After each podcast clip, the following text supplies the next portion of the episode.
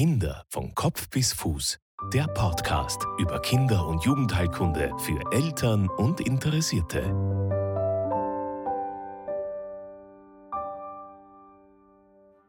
Hallo und herzlich willkommen zur nächsten Folge des Podcasts Kinder von Kopf bis Fuß. Mein Name ist Marlies Haslinger und ich bin Kinderärztin. Als Mutter von zwei Kindern kann ich die Sorgen und Ängste, die man als Eltern durchlebt, sehr gut verstehen. Beim Besuch beim Kinderarzt bleibt oft nicht ausreichend Zeit, um alle Details zu besprechen. Im Internet zu recherchieren führt meist zu noch mehr Verunsicherung.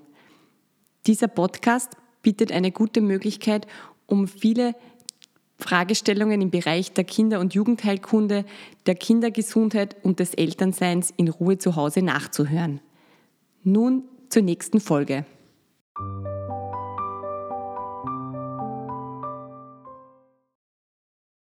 Das Thema der nächsten Folge ist HPV, HPV-Impfung. Diese Folge findet in freundlicher Zusammenarbeit mit GSK statt. Ich möchte erklären, was sind diese Viren, wie kommt es zu einer Ansteckung, wie ist der Verlauf dieser Erkrankung, wie kann ich mich bzw. mein Kind davor schützen, beziehungsweise ähm, die Impfung mit den Impfnebenwirkungen. HPV steht für humane Papillomaviren. Das ist eine Gruppe von DNA-Viren, die mittlerweile äh, mehr als 100 Subtypen umfasst. HPV-Viren gehören zur Familie der Papillomaviren und sind der häufigste Grund für sexuell übertragbare Erkrankungen. Circa vier Fünftel, also 80 Prozent der Menschen infiziert sich im Laufe seines Lebens mit HPV vorausgesetzt er ist sexuell aktiv.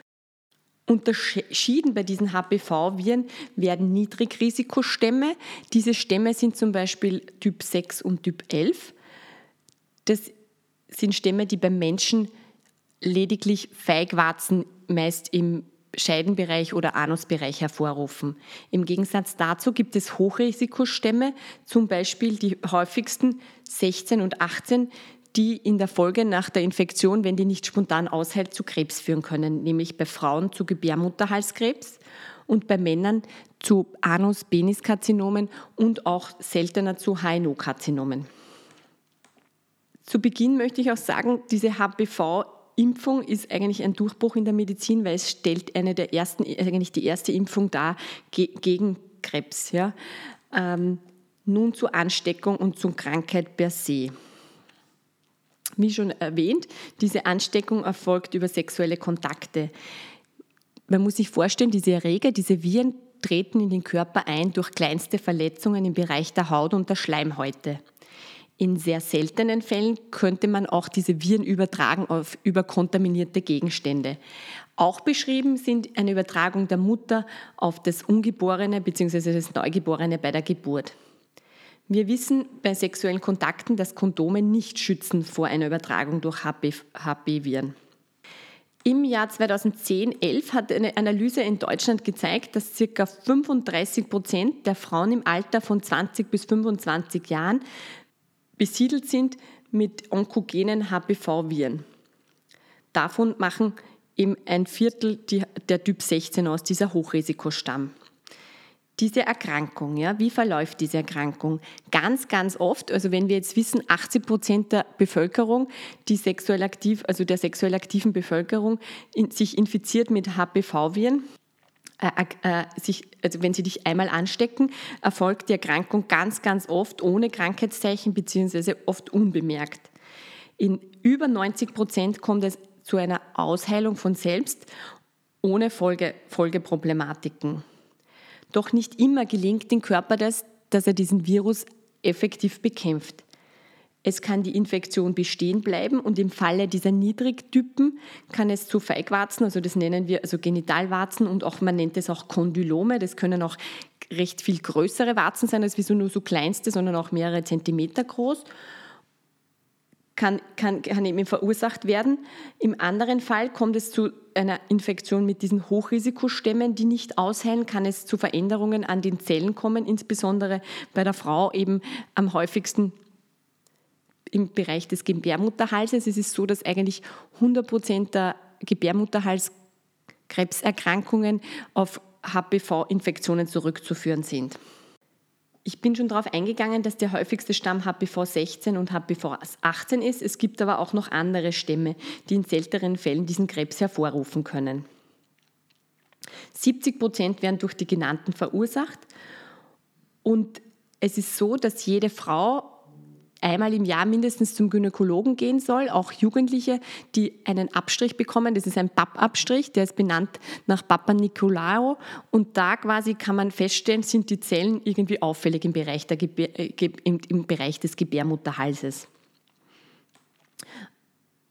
Aufgrund von diesen Untersuchungen werden im Jahr circa ähm, 6000 auffällige Befunde erhoben, die in der weiteren Folge einer, eines Eingriffs bedürfen. Das nennen wir, also sind die Zellen verändert im Gebärmutterhals, muss man diese Zellen und das Gewebe dort entfernen. Diese Untersuchung, diesen Eingriff, der wird durch Gynäkologen durchgeführt und heißt Konisation. Da, da schneidet man quasi einen Konus aus dem Gebärmutterhals raus.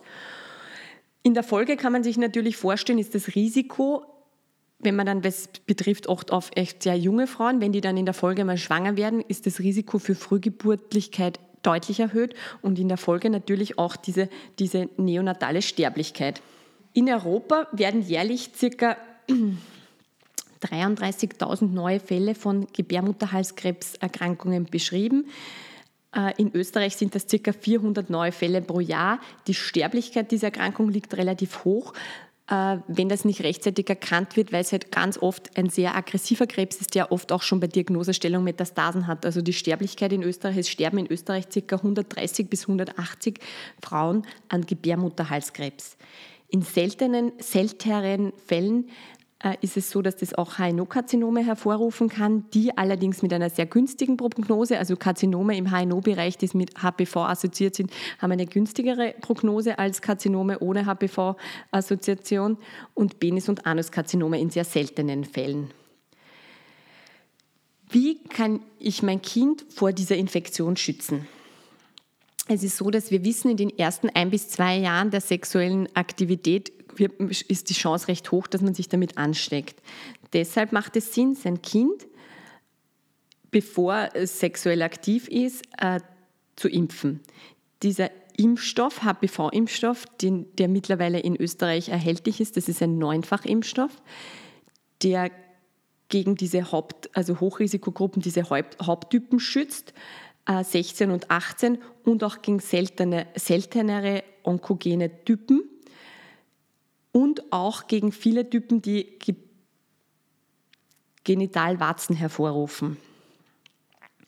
Aktuell ist in Österreich die Empfehlung, ab dem abgeschlossenen neunten Lebensjahr sein Kind impfen zu lassen. Es ist im kostenfreien österreichischen Impfprogramm enthalten, wenn man das durchführt bis zum abgeschlossenen zwölften Lebensjahr. Der Abstand zwischen, zwischen den einzelnen, also es sind zwei Impfungen notwendig, der Abstand zwischen den einzelnen Impfungen beträgt sechs bis zwölf Monate. In Österreich passiert diese Impfung oft auch im Rahmen von Schulimpfungen, also das heißt auch diese Impfungen können beim Schularzt erfolgen. Wichtig ist auch noch, verabsäumt man diesen Zeitpunkt, gibt es die Möglichkeit in Österreich zu einem reduzierten Selbstkostenpreis diese Impfung bis zum 18. Lebensjahr nachzuholen. Und es ist so, dass ab dem 15. Lebensjahr nicht zwei Dosen, sondern aufgrund der Immunitätssituation drei Dosen notwendig sind. Man hat durch diese also durch diese Einführung der Impfungen, gerade auch, da gibt es eine gute Datenlage in Australien, gesehen, dass es deutlich zu einem Rückgang von positiven Abstrichen gekommen ist. Also es ist ein sehr, sehr effektiver Impfstoff. Äh, noch ganz kurz zur Geschichte von dieser Impfung. Es ist ein, ein Totimpfstoff. Begonnen hat das Ganze mit einem Vierfachimpfstoff im Jahr 2006, das ursprünglich in den USA zugelassen worden ist und dann im weiteren Verlauf in, in, auch in Europa. Im weiteren Verlauf hat sich der Impfstoff dann so weit, hat sich das alles so weiterentwickelt, dass man mittlerweile neun Subtypen äh, impfen kann. Und der wesentlichste, also man muss halt sagen, das einerseits natürlich diese Krebsrate deutlich zurückdrängt und auch das Auftreten von Genitalwatzen, wie man sich vorstellen kann, kein wünschenswerter Befund ist. Es ist also auch so, dass da, das, auch wenn das harmlos ist, kann das sehr, sehr ähm, langwierige Probleme machen. Ja. Ähm, das heißt, dieser, Impf, dieser Impfstoff ist ein wirklicher eigentlich ein Durchbruch ja, für, diese, für, für diese Erkrankung. Ja. Und eben, wie gesagt, es schützt auch gegen diese Niedrigrisikosubtypen.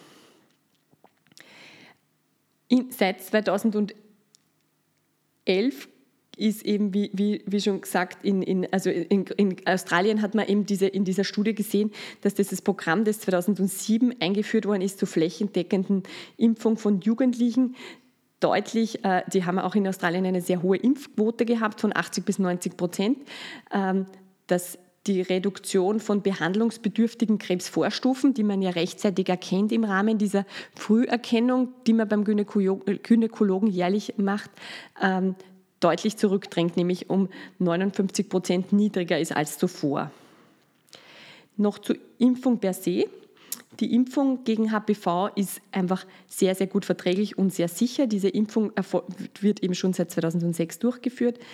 Typisch ist die Reaktion, wie wir es bei anderen Impfungen kennen, dass es lokal Schmerzen macht, Rötung, auch eine Schwellung an der Einstichstelle.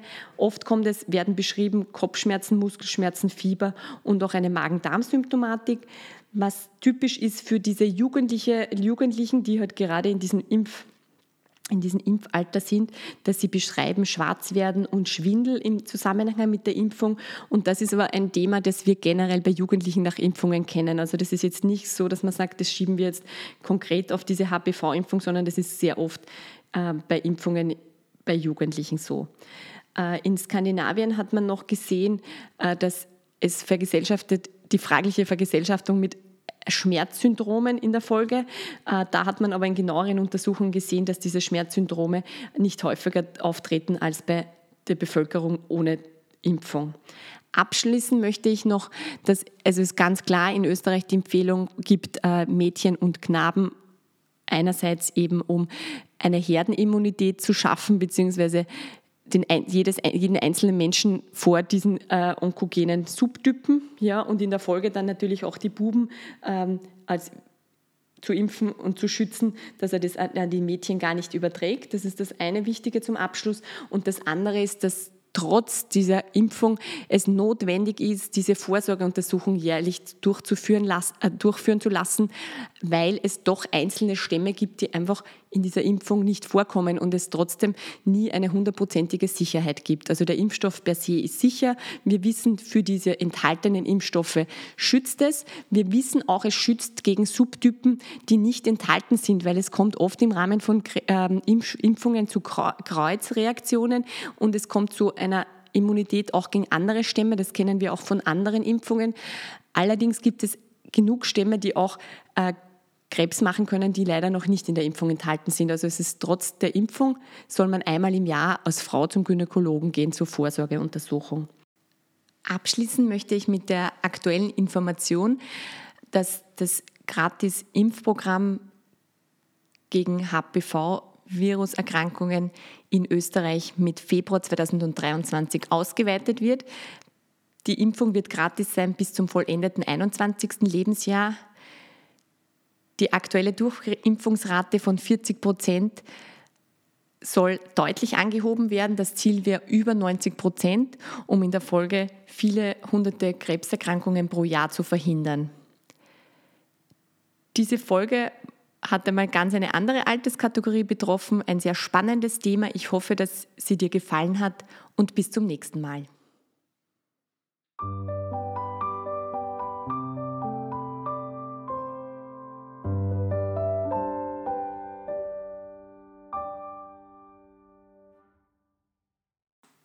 ich habe jetzt gerade, ich habe mich jetzt gerade verschalten irgendwie. Beim, beim, alles gut, alles gut, ich bin, ich bin gleich wieder da.